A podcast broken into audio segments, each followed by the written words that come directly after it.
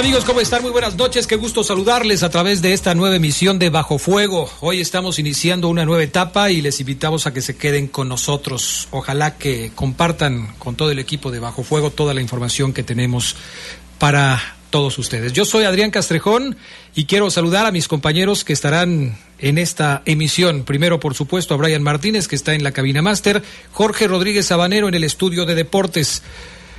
Y mi estimada Lupita Tilano, ¿cómo estás? Muy bien, Adrián, muy buenas noches. Gracias a todos los que nos sintonizan. Y como tú lo dijiste, reiterarles la invitación también para que nos escriban y se comuniquen con nosotros aquí a Bajo Fuego. Gracias también a Lalo Tapia. ¿Cómo estás, Lalo? Muy buenas noches. ¿Qué tal, Adrián? Buenas noches. Gusto en saludarles y como igual comenta Lupita, la invitación que se quede en esta próxima hora con toda la información, pues de, a nivel local y también lo más importante a nivel nacional e internacional. Sí, porque hay muchas cosas que tenemos que platicar con ustedes y de hecho vamos a arrancar con información del tema internacional porque el conflicto entre Israel y Hamas sigue dando de qué hablar desafortunadamente. Hoy se confirmó la muerte de una joven que había asistido al festival eh, que se llevaba a cabo cerca de la frontera entre Israel y Hamas y es una lamentable noticia, eh, Lupita. Así es, se trata de Shani Luke. Ella es la mujer alemana de 23 años que asistió al Festival de Música Nova, atacado por Hamas el 7 de octubre, lo recordará usted, fue encontrada muerta, informó el Ministerio de Relaciones Exteriores de Israel. La joven asistía al festival en el sur de Israel cuando Hamas abrió una brecha en la frontera entre Gaza e Israel. Luego de ser secuestrada y torturada, la mujer fue paseada por Gaza por terroristas de Hamas, dice el comunicado del Ministerio de Relaciones Exteriores, quien añade que experimentó horrores indescriptibles, así lo, lo da a conocer. Ricarda Luck, madre de Shani, declaró que declaró a principios de este mes que la última vez que habló con su hija fue después de oír sonar los cohetes y las alarmas en el sur, en el sur de Israel y que llamó para saber si había llegado a algún lugar seguro. Sin embargo, Shani le dijo a su madre que estaba en el festival con pocos lugares donde, donde esconderse. Según el servicio de rescate israelí, se encontraba con más de 260 cadáveres en el lugar de, de la fiesta, pero recuentos extraoficiales señalan que podrían ser aún más. Luke fue vista en un video aparentemente inconsciente en la parte trasera de un camión de Hamas tras el ataque del Festival de Música. La cifra de rehenes que se creen tomados por Hamas asciende a los 239 entre los asistentes del festival. Y según el contraalmirante Daniel Agari, cuatro mujeres ya fueron liberadas. Familiares de los rehenes exigieron garantizar su seguridad a, Benjamín Netanyahu, primer ministro de Israel, ante la escalada de acciones militares en Gaza. Las familias considerarían un acuerdo de liberación de rehenes a cambio de palestinos recluidos en cárceles de Israel, número que más o menos se estima sea de 6.630 personas. Sin embargo, eh, compañeros, la verdad que está muy complicado tener una cifra exacta de cuántas personas han sido asesinadas. El número también es incierto de aquellas personas que se encuentran lesionadas y las desplazadas a consecuencia de esta situación. Hoy, precisamente, Benjamín, mm, el primer ministro de Israel, Benjamín Netanyahu, dijo que Dios señala tiempos de paz, pero también de guerra, y que ahorita están en guerra y no van a ceder. Entonces la guerra seguramente va para largo. Sí, es la postura del gobierno de Israel que no piensa ceder ante lo que consideran ellos un ataque terrorista a su territorio y a sus ciudadanos. Por cierto, eh, Lalo, cientos de pacientes permanecen todavía en el hospital que Israel ordenó evacuar en Gaza. Su situación es complicada, ¿eh? Sí, al menos 400 pacientes, un número bastante importante, permanecen atrapados en el hospital Al-Quds y no pueden salir hacia el sur de la franja, aseguró John White, director de la Agencia de la ONU para los Refugiados Palestinos. La información se da después de que Israel ordenara la evacuación del nosocomio en Tel al-Hawa, al norte de la franja de Gaza, en medio de reportes de ataques y bombardeos cerca del hospital.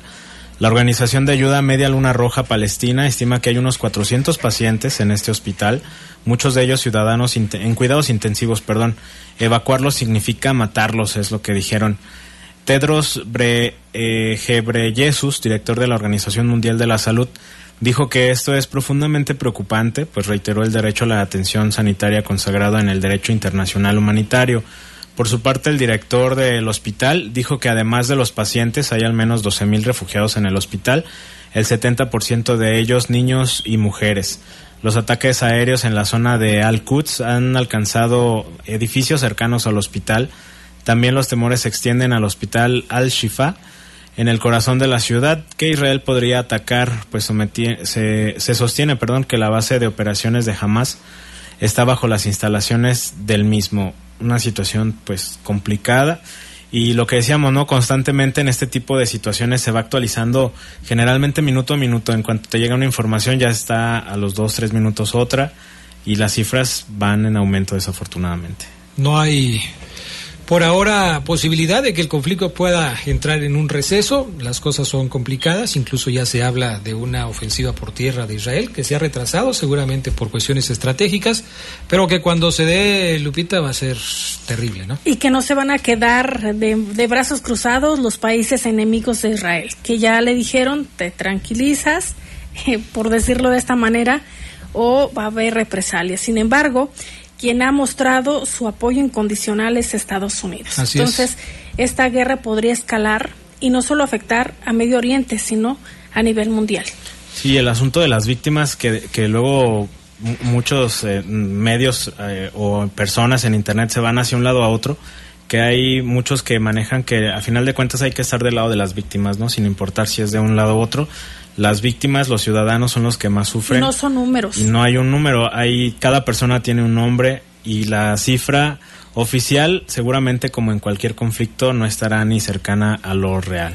Y las caras que ves de las niñas, los niños, las personas adultas mayores de dolor, de pedir que ya cese este fuego que está acabando con la vida de muchísimas personas inocentes vemos algunas imágenes, seguramente usted que nos escucha también las ha compartido ahí a través de las redes sociales, donde se ve cómo los rescatistas en medio del fuego cargan a las víctimas para poder atenderlas. En Media Luna Roja, lo señalabas que es una extensión de la Cruz Roja y pues que ya tiene también bastantes años de, de servir a las y los ciudadanos que se encuentran en desgracia y que lamentablemente no se respeta. ¿eh? También hay periodistas que han perdido la vida en este conflicto y también, desgraciadamente, aquellos socorristas que de buena manera intentan apoyar a las personas, pero terminan también ahí. Vamos a cambiar de tema para platicarles de un eh, movimiento telúrico que se realizó o que tuvo verificativo el día de hoy, este lunes, arrancando la semana en las eh, en la zona de, de Jamaica, en lo que tiene que ver con la zona insular de nuestro continente. Un sismo que la verdad puso a todos a temblar en aquellas latitudes, eh, Lupita. Sí, fue de magnitud 5.4, sacudió Jamaica, obligando a la población a huir de las estructuras en medio de fuertes movimientos. El terremoto se localizó a unos 4 kilómetros al oeste, no, al oeste noroeste de Hope Bay según el Servicio Geológico de Estados Unidos, ocurrió a una profundidad de 10 kilómetros. El sismo provocó pánico en la isla. Imágenes del video se muestran a través de las redes sociales y es que los asistentes a un foro de la Autoridad Internacional de los eh, Fondos Marinos que comenzó este lunes huyendo de ahí, se ve en estas imágenes, huyendo antes de que cortaran la transmisión. Al final, el grupo decidió posponer la reunión para el lunes al mediodía. Dice, necesitamos algo de tiempo para adaptarnos emocionalmente, fue lo que dijo Elsa Moreira Marcelino. Ella es representante de Brasil, pues imagínese usted en medio de un evento que de repente empieza a temblar, ahí los alimentos, botellas de vino y otros artículos volaron de los estantes de las tiendas de comestibles cuando se produjo el terremoto y se reportaron algunos daños en construcciones. Hasta el momento no hay víctimas mortales o no es lo que haya reportado la autoridad. Sí, afortunadamente todavía no se tiene ningún tipo de reporte en este sentido. Vamos a hacer una pausa. Después de los mensajes regresamos y por supuesto les invitamos a que sigan mandando sus mensajes hasta a nuestra línea de WhatsApp. Volvemos.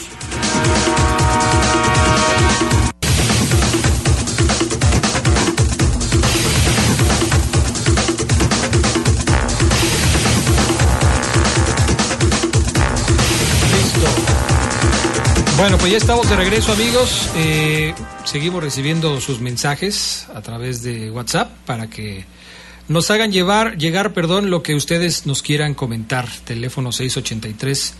Pregunta, dice buenas tardes Lalo Lupita, ¿qué saben de la muerte del actor Fernando Almada a los 84 años de edad? Con gusto se lo pasamos. Pues murió a los 94 años de edad, un actor pues muy conocido, en el cine mexicano, ligado mucho al cine de los balazos, ¿no? Yo recuerdo que cuando era niña se escuchaba los, los hermanos Almada, que eran realmente íconos en el cine y que ahora que obviamente vemos las películas, pues sabemos que les faltaba un poco ahí de, de más eh, producción, pero que eran muy buenas en su época. Sí, sí, cómo no. Bueno, conocido por supuesto por, por las actuaciones junto a su hermano Mario, los famosos hermanos Almada. Eh, pues sí, falleció el día de hoy, una vida dedicada al western mexicano, como se dice, de los hermanos Almada. Fernando era el menor, pues él nació siete años después que Mario. Sin embargo, dentro de la pantalla hicieron una gran mancuerna, pues fueron los únicos de la familia que se dedicaron al mundo del entretenimiento, luego desde que muy jóvenes abandonaran su natal Sonora para probar suerte en la capital a la que llegaron no a actuar, sino a trabajar en el centro nocturno que era propiedad de su padre, el señor Ricardo Almada, conocido como el Cabaret Señorial. Pues falleció a los 94 años de edad, una larga trayectoria en el cine. Este, este hombre que por supuesto mucha gente recuerda, don Fernando Almada. ¿Qué más tenemos, Lalo?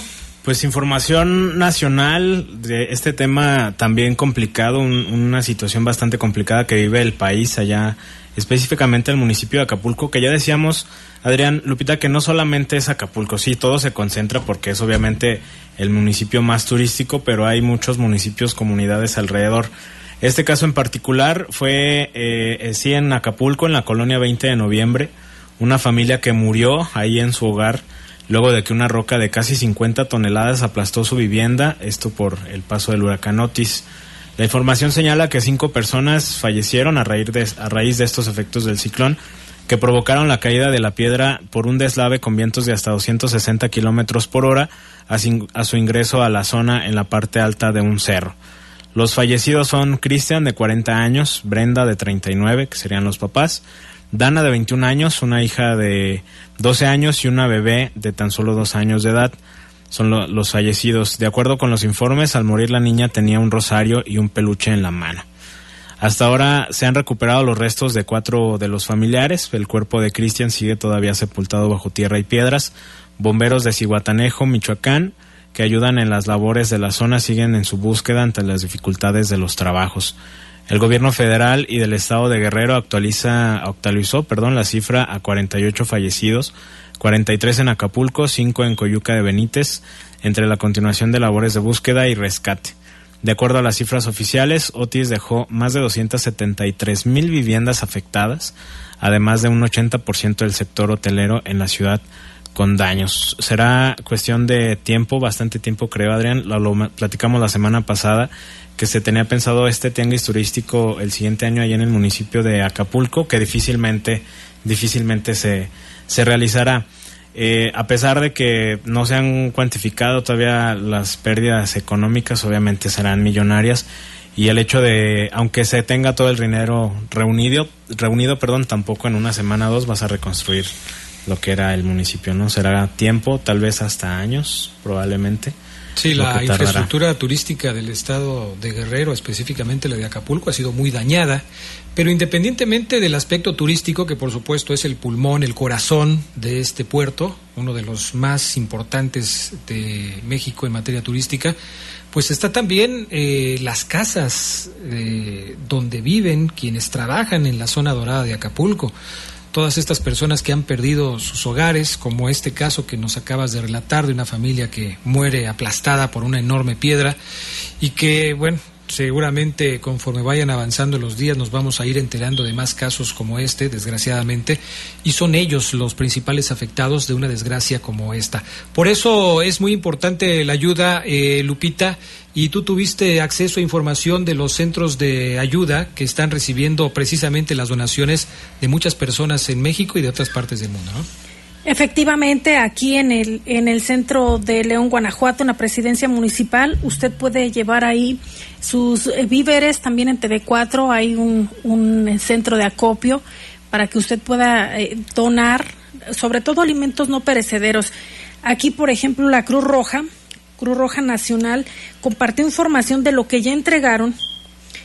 Mire, le voy a pasar así nada más el dato súper rápido ya entregaron 300 toneladas de ayuda humanitaria allá en Guerrero, 230 eh, voluntarios que colaboran en el centro de acopio de la sede nacional y 1.343 donantes que han llegado al centro de acopio también.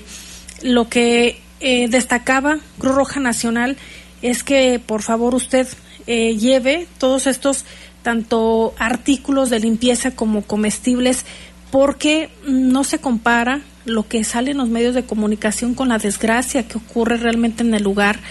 Están necesitando eh, pues tanto cloro, guantes, fibras, eh, todo lo que tiene que ver con estos eh, artículos de limpieza, también higiene personal como son cepillo de dientes, desodorantes, algunos rastrillos y por supuesto hay que llevar agua, agua y medicamento pero que no esté caducado. Y son algunos de los centros de apoyo que se tienen, los centros de acopio.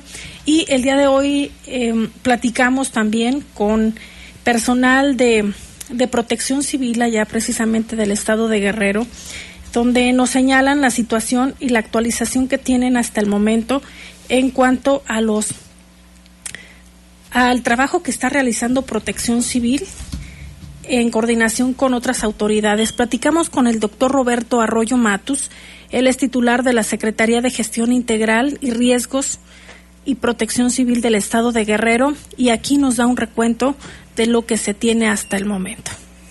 Sí, muy buenas tardes. Roberto Arroyo Matus, secretario de Gestión Integral de Riesgos y Protección Civil. Bueno, para comentarles que al momento tenemos, después de este devastador huracán categoría 5 Otis, que impactó pues el territorio guerrerense el pasado 25 de octubre de 2023. Comentarles que pues tenemos al momento 12 refugios que están activos, uno en Acapulco, eh, el principal, que está justamente en la zona de eh, la Costa Azul, la colonia de la Costa Azul, y otros cuatro que están distribuidos en diferentes puntos de Acapulco, más siete que se encuentran en Coyuca de Benítez, con un total de atención de 1.620 personas. Tenemos también en el sector de viviendas daños en 270 mil viviendas que diferentes tipos de daño registraron, como pérdida de techos, de techumbres, de ventanas o de portones, por ejemplo. También esto fue eh, principalmente en Acapulco, pero en el caso de Coyuca tenemos 2.660 viviendas, 24 en Benito Juárez y también en Atoyac de Álvarez tenemos 179. Eh, en el caso de hoteles y condominios dañados, llevamos un recuento de 622 y 120 eh, clínicas con también algunos daños, principalmente en acabados y fachadas. 454 eh, eh, enramadas pues se perdieron, una gran cantidad también de postes se colapsaron, 10.212, y tenemos un registro de 25 socavones y derrumbes, así como 40 torres de distribución de electricidad colapsadas. De manera muy desafortunada se lleva un recuento al momento de 47 personas fallecidas, con 37 eh, hombres y 10 mujeres. Eh, hay 54 personas que no se han podido localizar y están identificadas por la Fiscalía ya 18 personas. Bueno, pues ahí está esto que está sucediendo. Es, es importante, ahorita mientras estábamos escuchando este enlace que tuvo Lupita eh, con la gente de Protección Civil del Estado de Guerrero, es importante resaltar que es eh, fundamental que la ayuda siga fluyendo hacia el estado de Guerrero, hacia Acapulco y hacia los diferentes eh, destinos, ciudades más pequeñas, porque la necesidad es mucha. Y en redes sociales se ha generado un movimiento que quizás desaliente que la gente esté mandando su ayuda. Por alguna razón, a través de videos o a través de comentarios personales. Eh, mucha gente dice que eh, pues han sido detenidos, que les han quitado la ayuda que llevaban, incluso que los han golpeado y que han eh, pues hasta dañado sus vehículos. Es importante destacar que, por lo menos de acuerdo a lo que tú has tenido contacto, Lupita, la ayuda sí está fluyendo y sí es importante que se pueda canalizar quizás a través de los canales adecuados para que siga fluyendo y para que siga llegando. No hay que perder la fe de que la ayuda va a llegar, porque si nosotros perdemos la fe y no queremos ayudar, imagínese cómo está la gente allá que está esperando que llegue la ayuda y no llega. Y siempre en cualquier situación, por ejemplo, de desastre, ya sea un sismo, sea un desastre natural como el que estamos eh, viendo, lo que ocurrió allá en Guerrero, como es el huracán Otis, hay una, un protocolo que realiza protección civil que es antes, durante y después. Antes de que pase, es la prevención y decir, oye, está ocurriendo esto y tratar de tener las herramientas o las estrategias lo más adecuado posible. Eh, ya cuando está durante, que es, por ejemplo, la situación eh, que, que ya lo hemos comentado, y después, ¿qué pasa después? pues por ejemplo en durante eh, durante este protocolo pues tienen que tener y activar el plan de contingencias que viene contemplado en el atlas de riesgo le explico enseguida con otras palabras dentro de este atlas de riesgo tiene contenido en caso de emergencias cuántos refugios temporales se van a, activar y de ellos qué capacidad eh, cómo van a estar operando y de qué manera eh, van a estar siendo atendidos por eso se activa también el plan DN3E, que sea cuando interviene la Secretaría de la Defensa Nacional, en este caso también Marina, porque hay que destacar que es un puerto, que son costas. Entonces ya cuando entra todo este protocolo, lo que hacen las autoridades es generar un solo bloque para estar atendiendo y llevando un censo. ¿Por qué es un censo? Porque eso te permite saber cuántas personas vivían en cada vivienda y si hay alguna desaparecida y en qué condiciones se encuentra su vivienda para que también entren otras autoridades y que pueda llegar la ayuda. Es por eso que posiblemente todos los recursos o todos las, los víveres eh, se quieren canalizar en un solo punto para estarse distribuyendo y que le lleguen a las personas afectadas. Lo que ha sido criticado es que están tardando mucho, porque hay gente que no tiene agua, hay gente que no tiene obviamente ni siquiera alimentos ni energía, que su eh, vivienda quedó prácticamente en escombros porque también fue, eh, fue afectada la zona de alta marginación. Lo mencionaban, hay una persona que falleció derivado de que le cayó una roca enorme. Entonces, se deben llevar a cabo todos estos protocolos, pero yo lo que he visto a través de las redes sociales, sí hay desinformación, pero también hay fuentes y personas que dicen, no, yo fui, vine que me costó trabajo llegar hasta la, al lugar de la zona eh, afectada, la zona cero, pero nunca me detuvo nadie, pude llegar perfectamente y hay quienes dicen que no, que también el crimen organizado pues está haciendo de las suyas.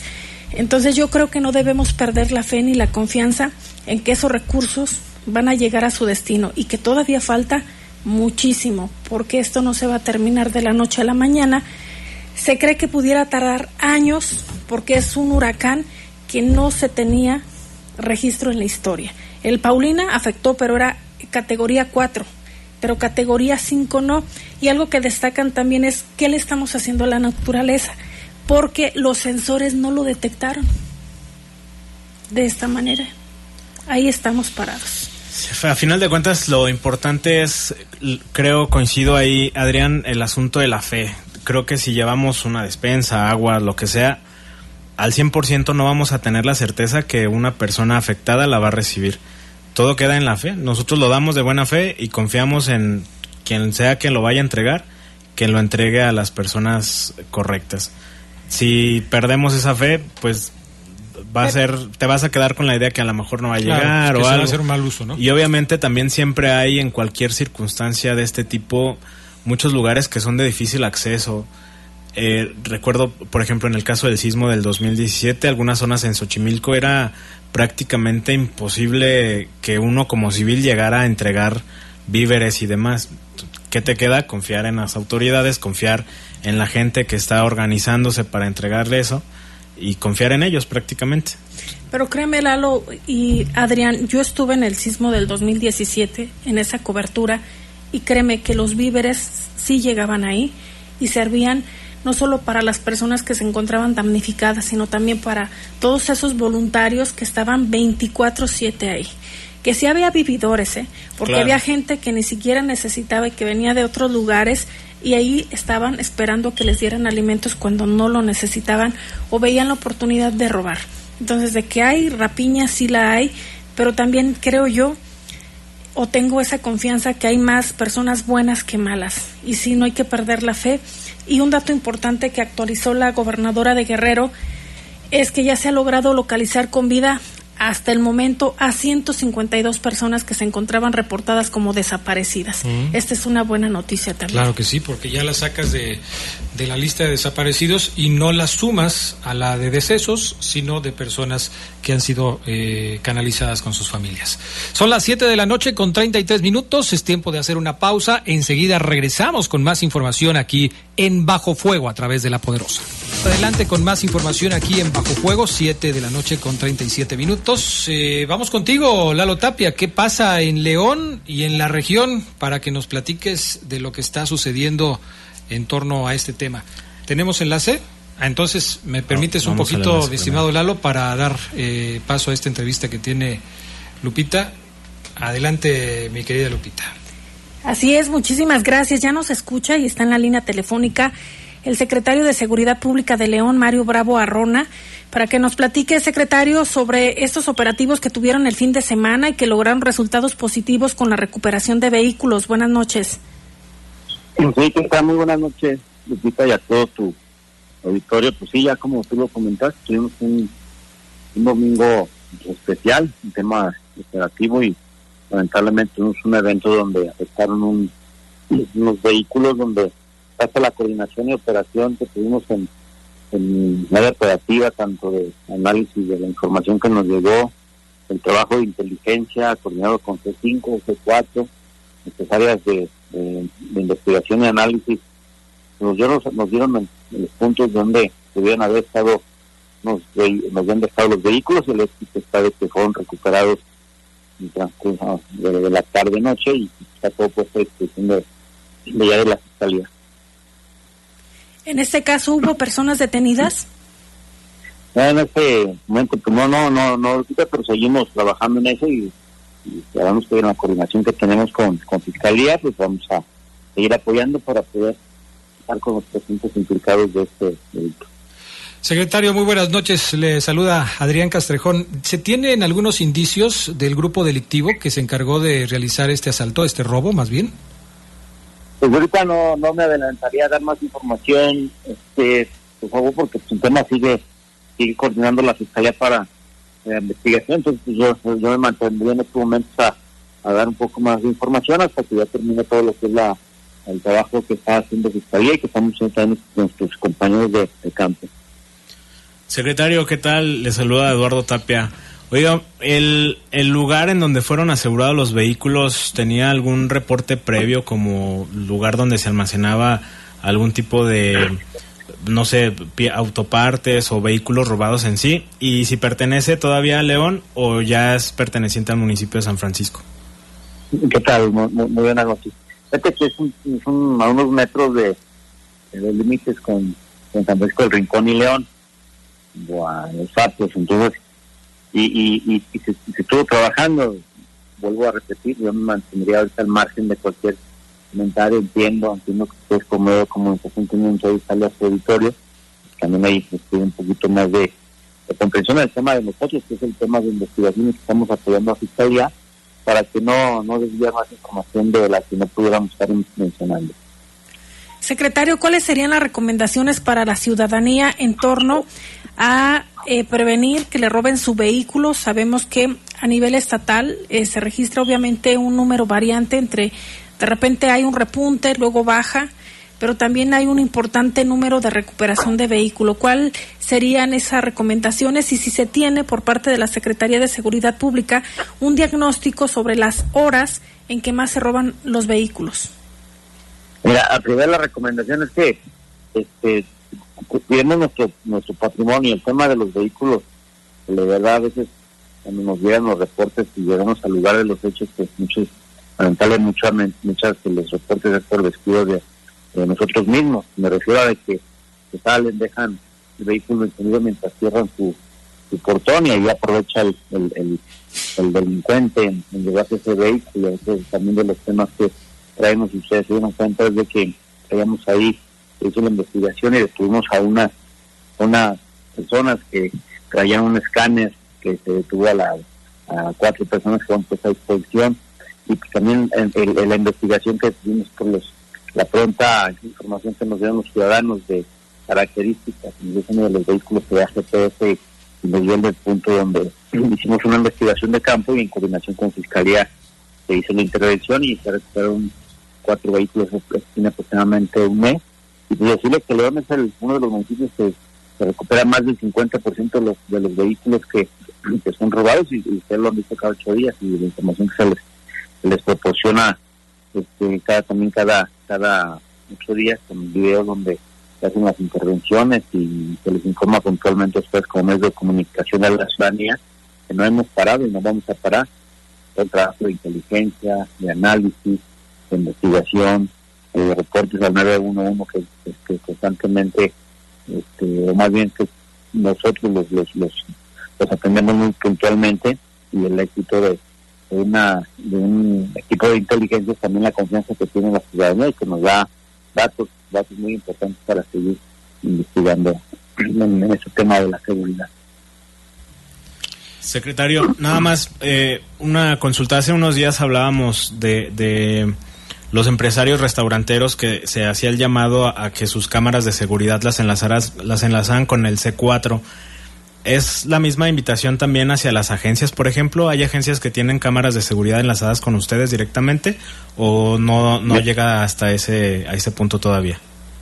No, yo me he reunido con, su equipo de la Secretaría de Seguridad, con los restauranteros, hace aproximadamente tuvimos una reunión donde ellos se les, se les invitó y tenemos una coordinación muy, muy cercana con Manuel Ibrieza, también ellos nos están apoyando para que los banderos expresen a, instalar más, más cámaras al C4.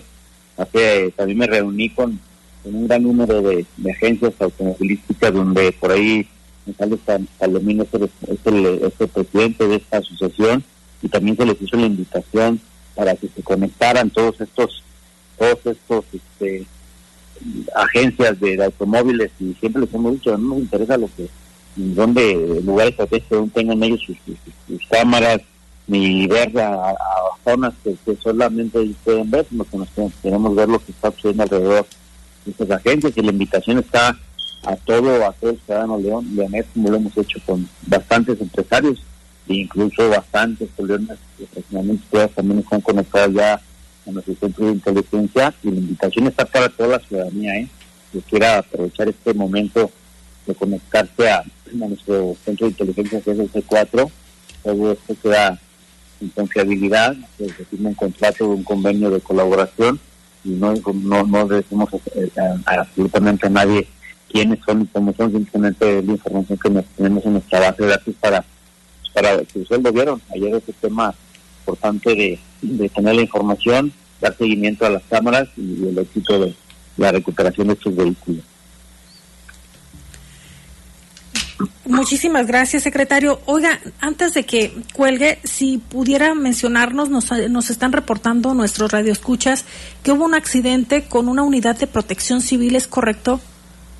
Sí, en ese momento estaban reportando, lamentablemente sí, los compañeros iban a un auxilio, este, por ahí hubo un accidente, un motociclista está haciendo, fue atendido el, motociclista y, y toda la atención se le está dando en este momento en el accidente que, que lamentablemente por ahí tuvo los compañeros de una ambulancia de protección civil. Te repito, iban, iban a un auxilio. ¿Y de los, hay lesionados? el, el, el, motociclista, el motociclista sí se salió lesionado, que fue, fue atendido por la misma ambulancia y trasladado, trasladado, si no me equivoco, a la T50 y, a la T58. Correcto, muchas gracias, secretario. Que tenga muy bonita noche. Al contrario, estamos a la orden. Buenas noches. Bueno, pues ahí está la información, la entrevista con el secretario de Seguridad del municipio de León, eh, Sergio Bravo. Y Lalo, pues platícanos un poquito porque eh, cómo se llegó a esta detención, digo, a esta recuperación de, las de los vehículos que fueron eh, robados el día de ayer, pero ¿cómo fue la historia desde que inició todo esto?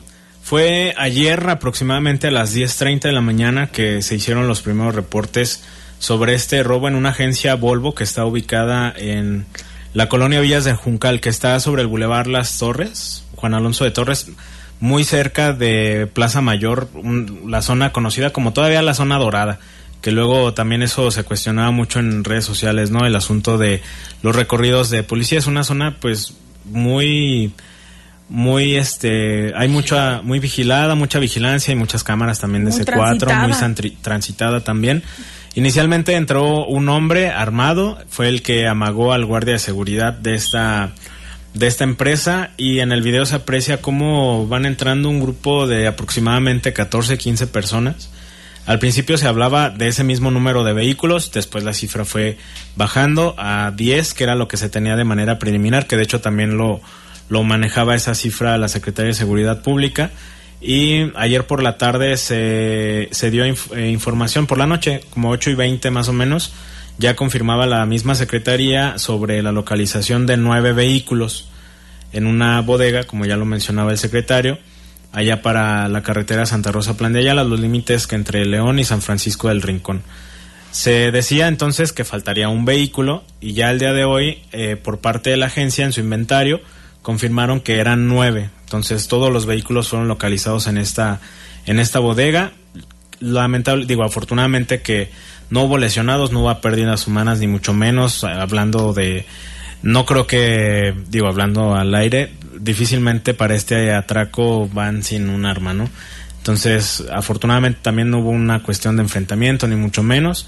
Sí, lamentable, pues que el hecho de que no haya detenidos, pero afortunadamente se aseguraron los vehículos y pues ahí nada más queda eh, el aclarar que finalmente la agencia confirma que fueron nueve los mismos que, ese otro vehículo lo tenían ahí adentro de la sí o sea nunca salió de la de la agencia. Probablemente digo también el, asunto de, de, lo preliminar el susto porque digo también queda en, en el susto sí pero qué susto no o sea el que te apunten y que además eh, fue fin de semana en el que no está todo el personal completo que están los guardias de seguridad, pero imagínate, ves, y eso es lo que se alcanza a apreciar en el video, que son alrededor de 12 personas, no sabes cuántas más estarían a los alrededores, entonces obviamente esto lo tendrá ya que investigar la fiscalía, pero no es cosa menor.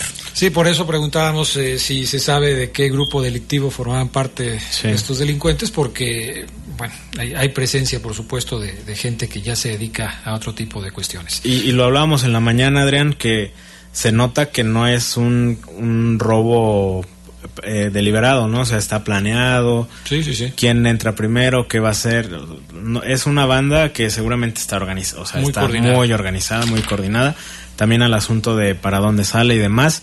Y que también si ya lo piensas de esa manera, hasta coordinados el, el, asunto de que no había nadie en la bodega. Ahora seguramente la fiscalía investigará de quién es la bodega, cuál es el uso que se tiene y de ahí ojalá que haya avances en las investigaciones para que se pueda dar con los responsables y que no se vuelva a repetir. Sí, eso va a ser muy importante, tomar las precauciones. Las agencias que están junto a la agencia afectada sí. retiraron todos los autos que generalmente dejaban afuera medida de precaución bien tomada. Vamos a la pausa, regresamos enseguida con más de Bajo Fuego a través de la poderosa RPL.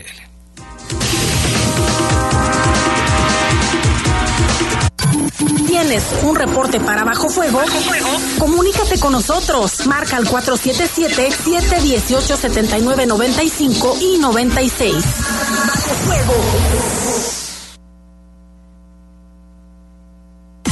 Estás en Bajo Fuego. Bajo Fuego.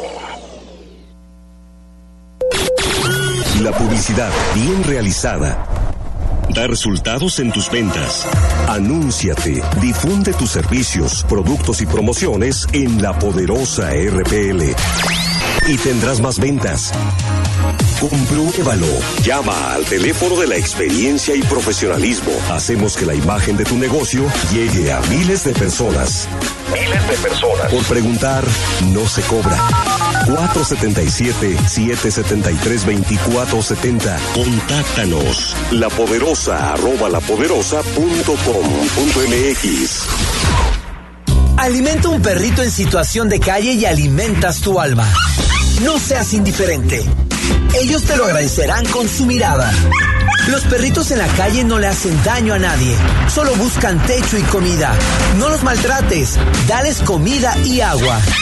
Adopta mascotas y cuídalos, son parte de la familia. Dino al maltrato animal, denúncialo al 072. Esta es una recomendación de la poderosa RPL. Estás en Bajo Fuego. Bajo Fuego. Ya volvimos, pero si tienes algo que decirnos, manda mensaje vía WhatsApp al 477-495-1839. Continuamos. Bajo fuego. Bajo fuego.